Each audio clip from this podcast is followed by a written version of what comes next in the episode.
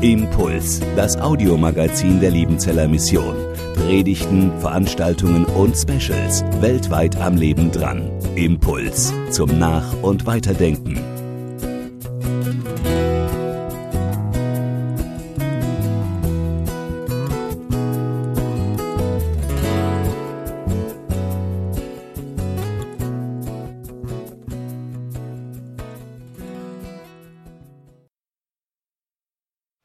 Meiner Seite ein herzliches Guten Morgen.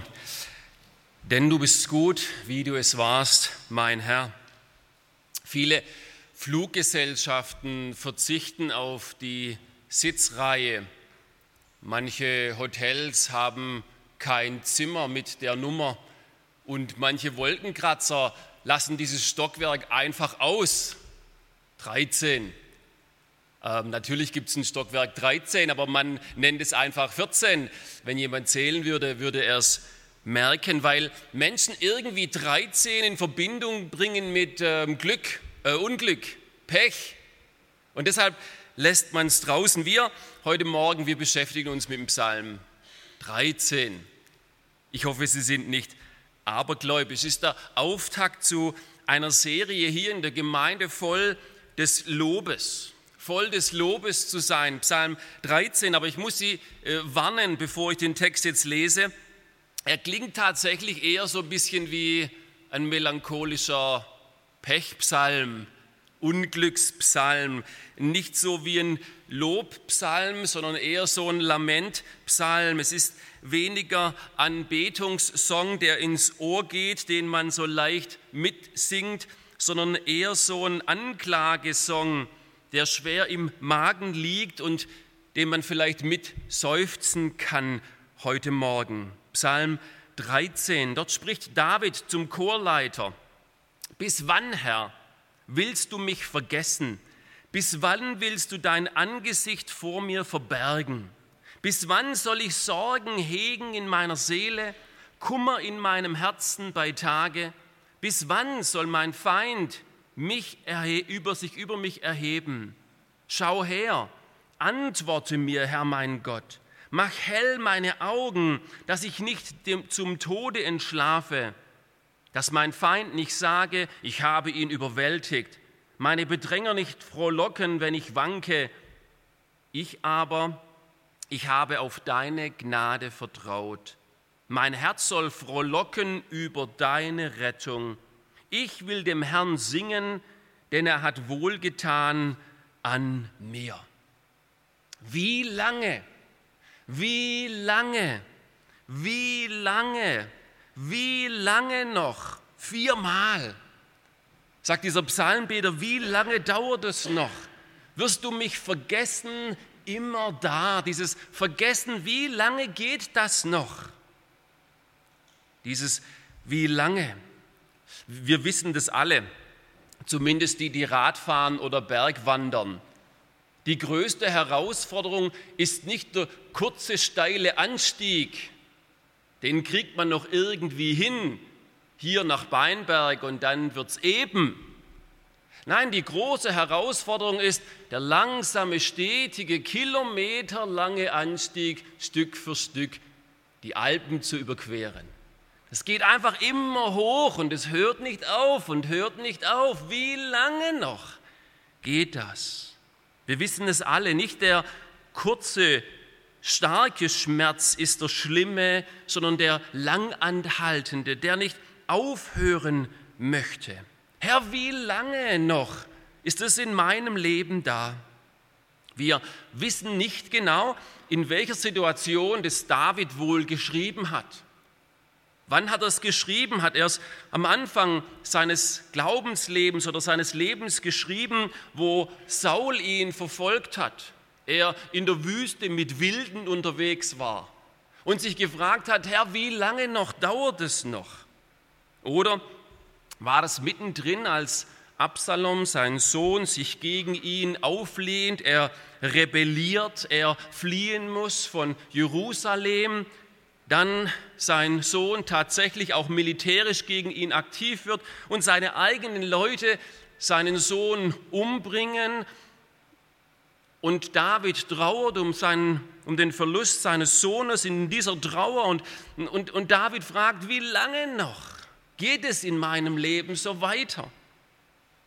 Oder vielleicht weiter fortgeschritten, als David Ehebruch begeht mit Bathseba, der Frau seines Nachbarn und einer seiner Angestellten in seiner Armee und er Intrigen schmiedet, er ihn umbringen lässt und dann über ein Jahr lang diese, dieses Vergehen, diesen Fehler, diese Sünde in sich trägt und, und, und Gott an ihm arbeitet und er fragt, wie, wie lange geht es denn noch, dass das passiert? Herr, wie lange noch? Sind Menschen gegen mich? Stellt sich die Welt gegen mich? Herr, wie lange noch sabotiere ich mich selber durch die Sünde, die ich immer wieder begehe? Herr, wie lange noch? Geht das denn? Wir, wissen nicht, wann David das geschrieben hat, in welchem Moment seines Lebens. Es gab ein paar. Wir wissen aber, und ich weiß nicht von Ihnen, ich weiß es von mir, dass es in meinem Leben auch so ein paar Momente gibt, wo man dieses Herr, wie lange noch vielleicht auf den Lippen hat. Herr, wie lange noch? Wenn unwiederbringliche Verluste in ein Leben hineinkommen von geliebten Menschen, wo vielleicht der Partner wegstirbt, das Kind, der Bruder, der beste Freund, unwiederbringlich dieser Schmerz da ist und diese Wunde irgendwie bleibt, gerade wenn man einen Partner verliert oder ein Kind über Wochen, Monate, Jahre danach es noch immer wieder schmerzt und man fragt sich, Herr, wie lange noch tut das weh in meinem Herzen? Unwiederbringliche Verluste können es sein oder uncoole Verkompliziertheit in der Familie dass das auf einmal uncool wird. Man hat so schön angefangen in der Ehe und man hat sich gefreut in den Flitterwochen und den Wochen danach und den Jahren danach, aber irgendwie ist unsere Ehe jetzt so was geworden, wo wir uns nur noch abarbeiten an unseren Persönlichkeitsfehlern und Macken. Und es ist so viel Arbeit geworden irgendwie und es ist uncool geworden. Und man fragt sich noch, Herr, wie lange noch dauert das, bis der Tod uns endlich scheidet. Ja, Sie haben das noch nie gedacht, das weiß ich, aber äh, die, die, die, wie lange noch, Herr? Wie lange dauert denn das noch, dass der Kerle endlich aus dem Teenie-Alter rauswächst? Herr, wie lange noch? Das war alles mal so schön am Mittagstisch und im Urlaub am Pfingsten und da waren wir am Gardasee und es war so nett und so toll und mit einem einfachen Eis konnte man das Kind begeistern. Jetzt reicht nicht mal mehr Aqualent, dass der einen dreiviertels guten Tag hat. Herr, wie lange noch bleibt der so uncooler Teen und versaut uns die ganze Familienatmosphäre am Tisch und drumrum? Herr, wie lange noch? Uncoole Verkompliziertheit in der Familie oder ungelöste Verlängerung von Erschöpfung. Also das können viele Dinge sein, wo man viel Verantwortung trägt für eine lange Zeit, wo vielleicht ein physischer Schmerz da ist, weil man Dinge tragen und ertragen muss, psychische Belastung da ist und dieses Gewicht der Verantwortung das Gott auf einen auch gelegt hat, vielleicht als Leiter einer Gemeinde, Leiter eines Hauskreises, wo, wo Gott dieses Gewicht auf dich gelegt hat und du kannst es nicht einfach wegdelegieren. Und du fragst dich, Herr, wie lange geht das noch? Du hast es bisher gut getragen, aber wie lange geht das noch, dass ich das weitertragen soll? So drei Aspekte, die vielleicht da sind. Vielleicht sind die in deinem Leben gerade gar nicht da. Alles ist gut. Wenn du heute Morgen da sitzt und alles ist gut, dann solltest du zwei Sachen wissen. Das erste ist, hey, sei dankbar. Sei dankbar, wenn die Sachen gut laufen, freu dich, das ist schön, gib Gott die Ehre, lob ihn für das, was er Tolles tut in deinem Leben. Aber du solltest noch ein zweites wissen, und das ist wichtig, es gibt Menschen, denen es vielleicht gerade nicht so geht. Die gibt es. Und es kann auch dir passieren in irgendeinem Moment deines Lebens, dass du in diese Situation kommst, wo du dich fragst, Herr, wie lange? Ernsthaft.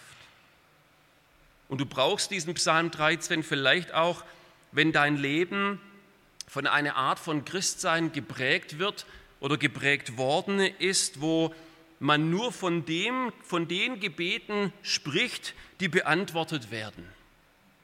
Wenn man einen Glauben hat, der immer nur im Wundersehen besteht, wenn man Segen im ewigen Überfluss wohl hat, dann brauchst du auch Psalm 13, um deinen Glauben nochmal in eine andere Richtung zu rücken. Weil du einen Glauben haben solltest, das meint die Bibel, das meine ich, das meint der Geist Gottes, der diese Worte inspiriert hat. Du solltest einen Glauben haben, der groß genug ist für die Realität der ganzen Welt. Für die Realität der ganzen Welt.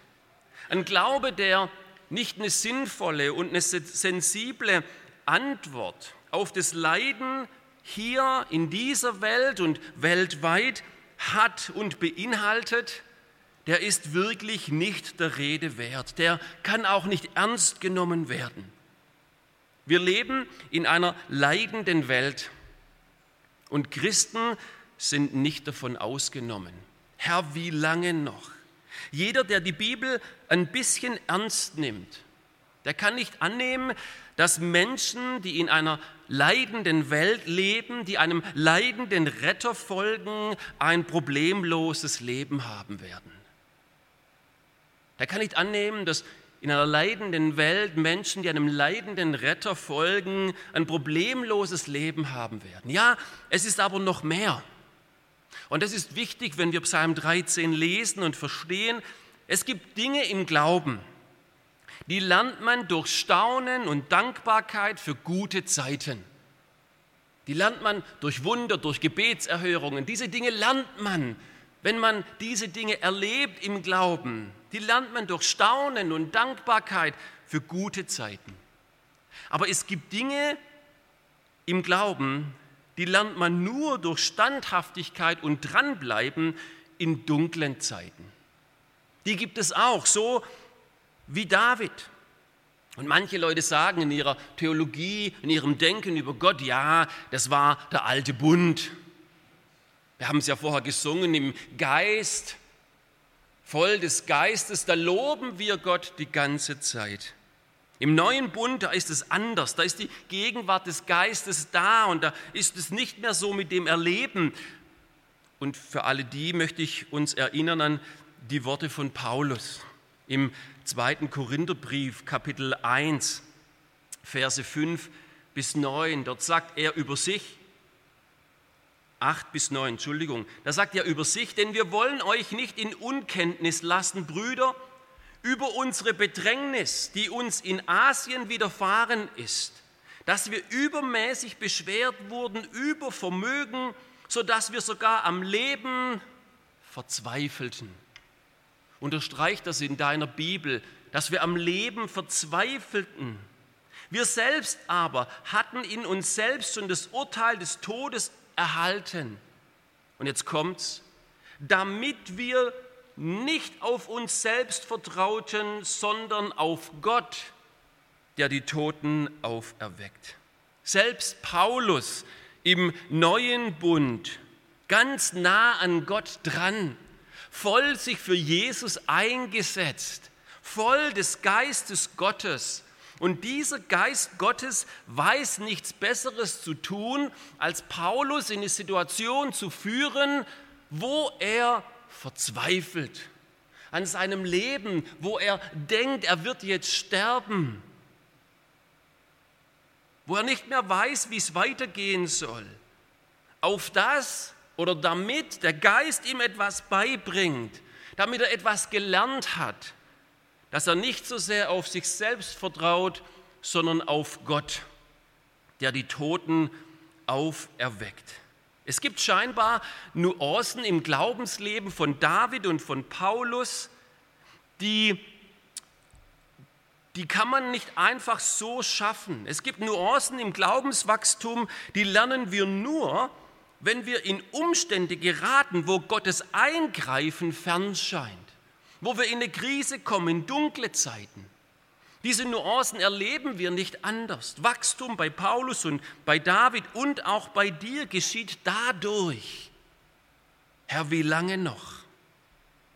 Aber wichtig ist, und das ist David wichtig und das ist Paulus wichtig, und es ist auch mir heute Morgen für, für dich und für mich wichtig, dieses Wachstum durch Leiden geschieht nicht automatisch. Man Leiden selber in sich trägt das Potenzial, uns besser zu machen, zu wachsen. Aber es trägt auch das Potenzial, uns bitter zu machen, wenn wir es nicht richtig angehen und aus der richtigen Perspektive sehen. Sprüche 13, Vers 12 sagt, hingezogene Hoffnung, Herr, wie lange noch, macht das Herz krank. Leiden hat das Potenzial, uns bitter zu machen das Herz krank zu machen, wenn es lange hingezogen wird. Im vierfachen Ackerfeld, da gibt es die Dornen, das sind die Sorgen der Zeit, die mein Herz zerfressen und meinen Glauben ersticken wollen. Also Sorgen und Leid, um das ich mich drehe, können krank machen und Glauben ersticken. Und deshalb ist wichtig, auf David zu hören in diesem Psalm, wie er vom Seufzen zum Singen gekommen ist, wo er voll des Lobes geworden ist und wo dieses Leid ihn nicht bitter gemacht hat, sondern besser, wo er von der Verzweiflung im Herzen zur Anbetung gekommen ist, von der Irritation in seinem Hirn zum Auftanken bei Gott, vom Chaos in seinem Handeln zu einer neuen Ausrichtung. Oder vom Seufzen zum Singen. Vier Dinge, die David hier wichtig sind, vier Stück. Das erste, sage zu Gott, was du fühlst. Das ist das erste, was David tut in dieser Situation, damit sein Glaube besteht. Sage zu Gott, was du fühlst. Er sagt hier, bis wann, Herr, willst du mich vergessen für immer? Bis wann, Herr, willst du mich vergessen?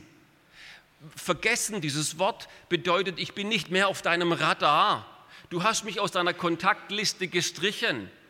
Gott, bis wie lange leidest du noch an Demenz?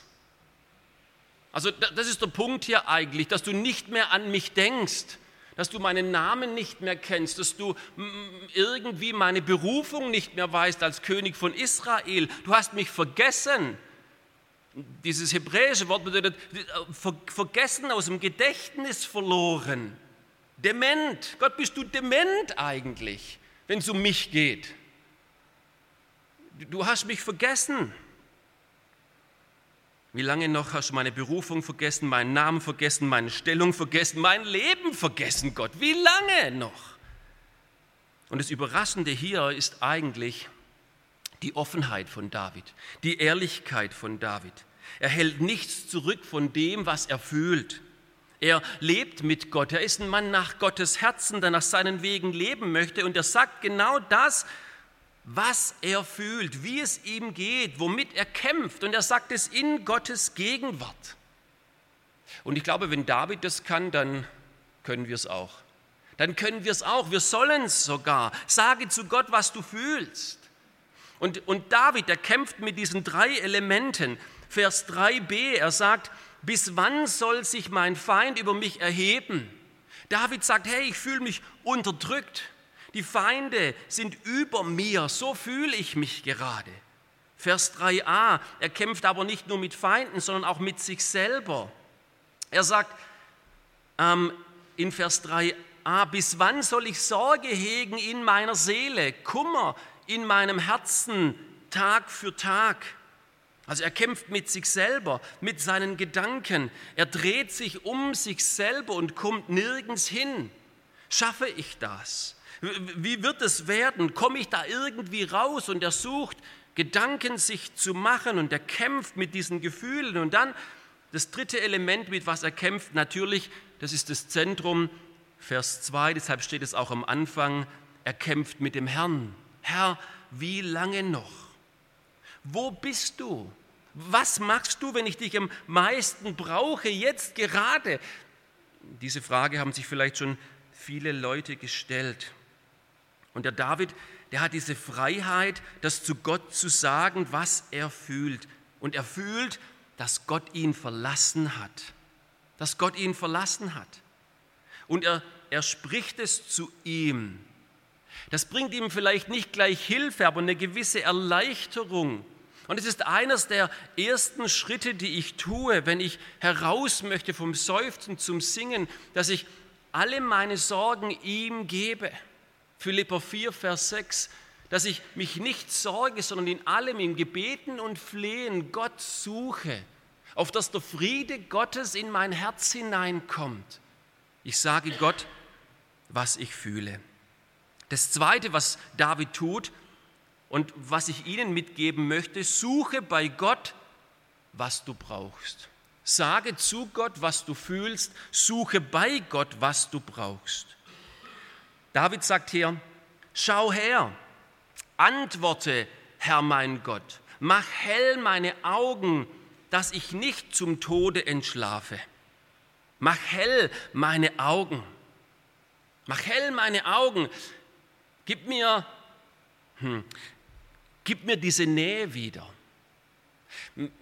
Ich möchte mal eine Szene spielen, um das ein bisschen anzuwenden oder vielleicht von gleich zur Anwendung zu kommen. Stellen Sie sich vor, nächste Woche sind Sie im Hauskreis und du bist der Hauskreisleiter ähm, oder schon länger dabei im Hauskreis und jemand kommt zu dir, sitzt sich neben dich, es ist so die erste Viertelstunde wie bei uns zu Hause im Hauskreis. Man kommt an, man trinkt was und isst was und fragt so, wie war die Woche? Und dann fragst du ihn, hey, wie war die Woche? Und erwartest irgendwie, ja, im Geschäft läuft es nicht so gut oder ich musste schon wieder der Rasenmäher ähm, und äh, was auch immer. Du erwartest eine oberflächliche Antwort. Und der andere, der kommt raus und sagt, hey, ähm, ich fühle, dass Gott mich verlassen hat. Ich fühle, dass Gott mich verlassen hat. Ich bin jetzt so ein Christ seit vielen Jahren, aber ich fühle, Gott hat mich vergessen. Ich habe gebetet und gebetet und gebetet und gebetet und nichts. Ich spüre Gottes Liebe gerade nicht, ich spüre Gottes Gegenwart gerade nicht. Gott hat irgendwie sein Gesicht versteckt vor mir. Jetzt hockst du da und jetzt ist meine Frage und die Frage von David, was sagst du dem jetzt? Haben sie es? Okay, nicht gehen jetzt, sondern bleiben und nachdenken, was sage ich dem jetzt? Was sage ich dem jetzt? Wie helfe ich dem jetzt weiter? Und es ist interessant und ich finde drei Sachen wichtig, die kommen jetzt mal nicht zuerst aus dem Text. Was, was soll ich denn sagen? Was soll ich tun? Das Erste ist wichtig, ich erkenne die Erfahrung an. Also die Erfahrung tue ich nicht gleich ab und sage, oh, glaubt er wirklich? Oh, hat er wirklich den Heiligen Geist? Oh, ist er wirklich Christ? Nein, ich, ich erkenne die Erfahrung an. David hatte diese Frage. Andere hatten diese Fragen, warum auch nicht der? Vielleicht hatte ich sie selber noch nicht, ist okay, aber ich erkenne diese Erfahrung an. Es ist keine Überraschung, dass sowas passiert. Das Zweite, was ich tun soll, ich soll Fragen unterscheiden, die Menschen stellen. Ich unterscheide die Frage, die Menschen stellen.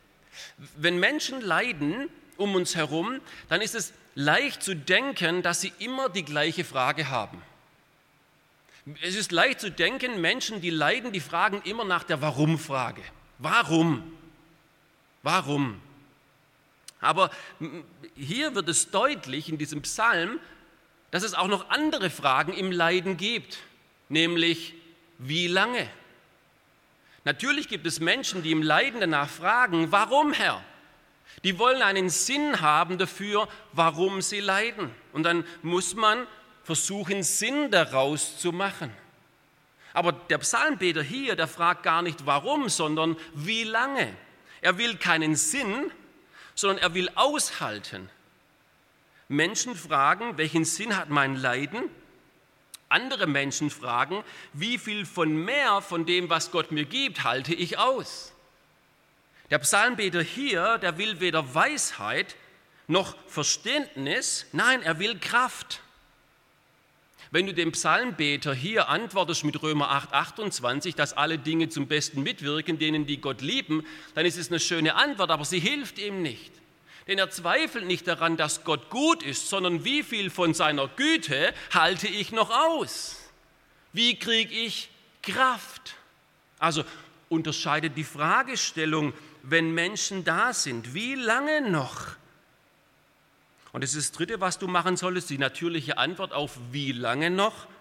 Diese Frage, woher kommt mir Kraft? Woher kommt mir Hilfe? Und ich bitte Gott, dass er sie mir schenkt. Erleuchte neu meine Augen. Der Psalmbeter ringt sich durch zu bitten, dass der Gott, an dem er zweifelt, wie lange das noch gehen soll, dass er sich von ihm versteckt hat, dass der ihm Kraft schenkt für das, dass es noch länger aushält. Das ist ein großer Glaubensschritt, aber genau um den geht es. Und wenn der Mensch zu dir kommt, dann ermutige ihn zu beten und Gott zu sagen oder bei Gott zu suchen, was er braucht. Und wenn er das nicht selber kann, dann such du für ihn und bet du für ihn, damit er vom Seufzen zum Singen kommt. Jakobus im Jakobusbrief im Neuen Testament, im Jakobus 5, Vers 13, der sagt mal ganz interessant diese Unterscheidung. Leidet jemand unter euch, der bete? Hat jemand Freude, der Lob singe? Also es gibt ein Beten und es gibt die Zeit des Singens und es geht hoffentlich ineinander über. Aber diesem Menschen helf ihm zu suchen bei Gott, was er braucht. Und dann das Dritte, oh, ich muss mich ein bisschen beeilen, das Dritte, spüre von Gott, was du weißt. Spüre von Gott, was du weißt. Klingt ein bisschen komisch, spüre von Gott, was du weißt. Aber Vers 6 sagt hier, ich aber ich habe auf deine Gnade vertraut. Mein Herz soll frohlocken über deine Rettung. Ich will dem Herrn singen, denn er hat wohlgetan an mir. Also was passiert hier in dem Psalm? Der David ist sehr offen in der Gegenwart Gottes und redet über das, was er fühlt.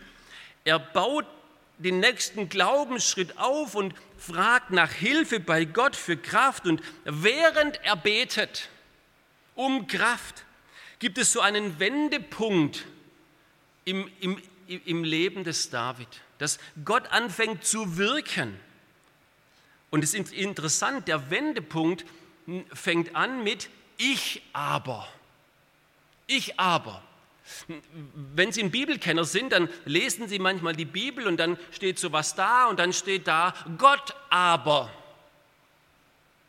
Hier steht nicht Gott aber, sondern ich aber. Manchmal ist der Wendepunkt im Glaubensleben abhängig von Gottes Handeln. Gott aber, der die Traurigen tröstet, tröstete mich. Ein Vers. Gott aber. Manchmal ist der Wendepunkt nicht im Handeln Gottes verankert, sondern im Handeln des Christen. Ich aber. Im Vertrauen auf Gottes Charakter.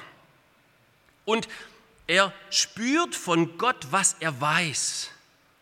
David handelt, obwohl er die Gegenwart Gottes nicht spürt.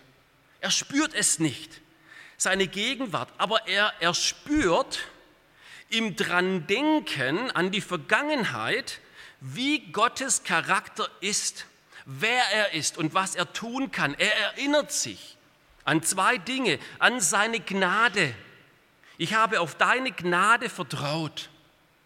Er erinnert sich an die Gnade und spürt, was Gottes Gnade ist. Das hebräische Wort für Gnade hier ist Chesed. Das ist nicht einfach nur vergebende Gnade im Sinne von, du hast einen Fehler gemacht, ich vergebe dir das und wir gehen weiter. Nein, Chesed ist eigentlich unendliche Treue, unendliche Liebe. Liebe, die vertrauenswürdig ist, weil sie unendlich lange ist, keinen Anfang hat und kein Ende hat, so wie Gott. Es ist Teil von Gottes Charakter, seine Gnade, seine Chesed, seine Treue, seine Liebe. Verstehen Sie, das ist das Faszinierende an diesem Thema hier des Psalmes. Der David, der hat ein lang anhaltendes Problem, eine chronische Herausforderung, die gefühlt für David ewig ist. Wie lange noch? Ewig vergisst du mich. Ewig.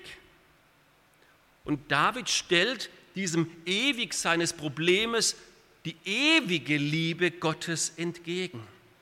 David erinnert sich, dass die Liebe Gottes länger ist als die Länge seines Problems. Die Liebe Gottes ist länger als die Länge seines Problems. Paulus sagt es im Neuen Testament, dass diese vorübergehende, leichte Bedrängnis gar nichts ist im Vergleich zur ewigen Herrlichkeit Gottes. Und wir halten das aus jetzt, weil es etwas Längeres gibt, nämlich die Liebe und Gnade Gottes. David konfrontiert den Schmerz seiner langanhaltenden Sorgen mit der Realität der länger haltenden Liebe Gottes. David konfrontiert seinen, lang, seinen Schmerz seiner langanhaltenden Sorgen mit der Realität der länger haltenden Liebe Gottes. Ich weiß nicht, wie es Ihnen geht, aber es gibt Zeiten im Leben eines Christen und auch in meinem, die sind die normalen Zeiten, so würde ich sie mal nennen. Da kommen bei mir Glaube und Gefühl zusammen. Und es macht Freude, Christ zu sein. Aber es gibt auch diese Zeiten, da lebe ich mein Christsein aus Glauben allein. Da sind diese Gefühle nicht da. Und da erinnere ich mich an diese längere Liebe Gottes, und David sagt, ich erinnere mich an das, dass er hat mir wohlgetan oder er tut mir wohl. Gegenwart. Er tut mir wohl in meinem Leben. Und David hat viele Gründe dann zu spüren, wie gut Gott ist, trotzdem, was er gerade erlebt. Weil die Kurzzeitaufnahme nicht die Realität des Langzeitplanes Gottes widerspiegelt in meinem Leben. Da kann es kurzzeitig sein, dass etwas so läuft, dass ich das Gefühl habe, das geht nicht weg, aber im Langzeitplan Gottes wird seine Liebe und sein Wohltun immer siegen. Und wenn ich daran erinnere, dann spüre ich das wieder, wie das angefangen hat als junger Hirte, unbedeutend auf dem Feld, der siebte oder achte von so ein paar Brüdern, die alle größer und schöner und besser waren. Und ich sitze da und wo Gott aus reiner Gnade mich gerufen und erwählt hat und zum König gemacht hat. Aus reiner Gnade, aus Liebe. Und dann erinnere ich mich daran, wo ich auf diese verirrten Wege gekommen bin und diese Sünde getan habe mit Bathseba, wie ich da daneben war und was da gelaufen ist und wie ich gelogen und betrogen habe und wie ich Leute hinters Licht geführt habe. Und das war schrecklich und wie Gott aus reiner Gnade mir vergeben hat. Und ich ein wiederhergestellter bin und vergebener bin aus reiner Gnade. Und die Zeiten, wo ich gelitten habe und wo Gott aus reiner Gnade mich getröstet hat und ich werde jetzt nicht vergessen, was er mir Gutes getan hat. Warum? Weil die Gnade, die Gott hatte vor zehn Jahren, vor zehn Tagen, heute noch dieselbe ist. Und diese Gnade ist neu jeden Morgen. Und wenn dieser Gott für mich war und für mich ist, wer kann gegen mich sein? Niemand. Hebräer 13, 5 und 6. Und das Letzte, mit dem schließe ich. Sieh auf Jesus, den du kennst. Sieh auf Jesus, den du kennst. Er sagt, ich aber, ich habe auf deine Gnade vertraut, mein Herz soll frohlocken über deine Rettung. Bei Luther geht es so ein bisschen unter, weil Luther übersetzt, weil du mir gerne hilfst. Schade. Dieses Wort helfen ist eigentlich Rettung. Und dieses Wort Rettung ist das hebräische Wort Jeshua in der Wurzel, das ist der Retter. Ich hoffe auf deine Rettung, auf deinen Retter. Deine Rettung, die ich habe in Jesus Christus, bei dem alle Verheißungen zusammenlaufen und ihr Ja und ihr Amen haben für uns als Christen. Auf den sehe ich auf, diese Rettung. Und du fragst dich aber, hat Jesus denn das auch mitbeten können? Psalm 13, so wie ich es erlebe. Bis wann willst du dein Angesicht vor mir verbergen? Sie wissen die Antwort. Mein Gott, mein Gott, warum hast du mich verlassen? Aber kann denn Jesus mitbeten, wie lang, Herr, soll sich meine Seele Sorgen machen? Und Sie wissen die Antwort. Er wird in Jesaja 53 der Mann der Sorgen genannt, der in Gethsemane Blut und Wasser schwitzt wegen diesen Sorgen, die er sich macht. Jesus, unser Retter, weiß, was es heißt zu leiden. Im Hebräer Kapitel 5, Vers 7 steht ein Vers, der leider zu selten mit hineingenommen wird über unser Denken in Bezug auf Leiden. Da heißt es über Jesus, der, nämlich Jesus, hat in den Tagen seines Fleisches, als er Mensch war in einer gefallenen, leidenden Welt, sowohl bitten als auch flehen. Sag Jesus, sag Gott, wie du dich fühlst. Suche bei Gott, was du brauchst, in Bitten und Flehen. Er, Jesus, hat es getan, in Bitten und Flehen, mit starkem Geschrei und Tränen, dem dargebracht, der ihn aus dem Tod erretten kann. Und ist um seiner Gottesfurcht willen erhöht worden und lernte den Gehorsam. Jesus, der weiß, was es heißt zu leiden. Die Wunden von Jesus Christus sind seine beglaubigten Referenzen in einer leidenden Welt.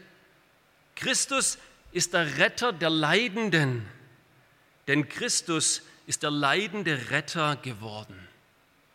Christus ist der Retter der Leidenden, denn er ist der leidende Retter geworden. John Stott, der große britische Theologe, der hat einmal etwas geschrieben, das möchte ich zitieren. Er sagt, wenn es das Kreuz nicht gäbe, könnte ich persönlich nicht an Gott glauben. Wie könnte man in der Welt des Schmerzes denn einen Gott anbeten, der gegen diesen Schmerz immun ist?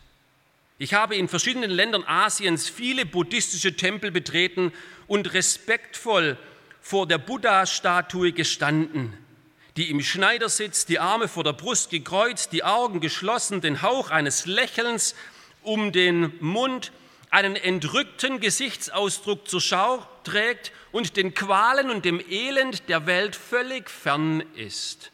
Aber jedes Mal musste ich mich nach einer Weile abwenden.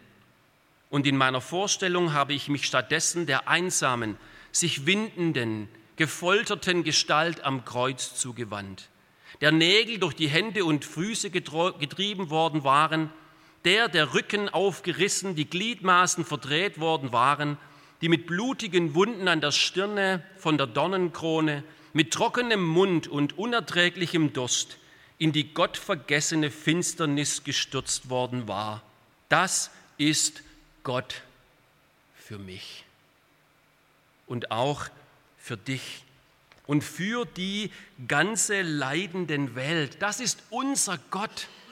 Seine Wunden sind die Referenzen, die beglaubigten Referenzen für dein Leben. Gott, der redet, der wirkt, der dir hilft, vom Seufzen zum Singen zu kommen, der gelitten und erhöht worden ist. Nicht, weil er dir garantiert, dass immer alles problemlos läuft. Nicht, dass er dir garantiert, dass du immer liebevoll befreit wirst von allen Problemen. Nein, er garantiert dir, dass du liebevoll ihm begegnen wirst, vielleicht erst in der Ewigkeit. Verstehen Sie, im Leben eines Christen gibt es keine Garantie für ein leichtes, immer problemloses Leben, wo Gott einem immer Dinge schenkt, die glatt laufen, wenn man nur ein bisschen mehr betet. Es gibt keine Garantie, dass ich von Gott immer liebevoll befreit werde aber sehr wohl die Garantie, dass ich von Gott liebevoll empfangen werde. Manchmal hat eine Chemotherapie ein Ende, weil ich geheilt werde von Gott. Und manchmal hat eine Chemotherapie ein Ende, weil ich geholt werde von Gott. Beide singen Gott zur Ehre.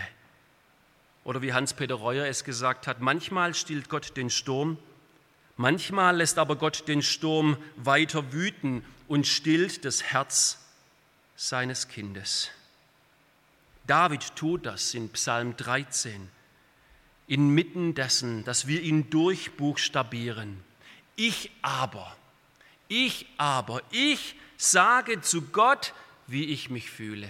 Ich suche bei Gott, was ich brauche, Kraft, ich, ich spüre von Gott was ich von ihm weiß und erinnere mich. Ich sehe auf Jesus, den ich kenne, den Anfänger und Vollender meines Glaubens. Wegen ihm sind wir voll des Lobes. Amen. Impuls ist eine Produktion der Liebenzeller Mission. Haben Sie Fragen? Würden Sie gerne mehr wissen? Ausführliche Informationen und Kontaktadressen finden Sie im Internet unter www.liebenzell.org. Die Liebenzeller Mission produziert ebenfalls das Fernsehmagazin Weltweit am Leben dran. Informationen zur Sendung und zum Empfang gibt es unter www.weltweit-magazin.de.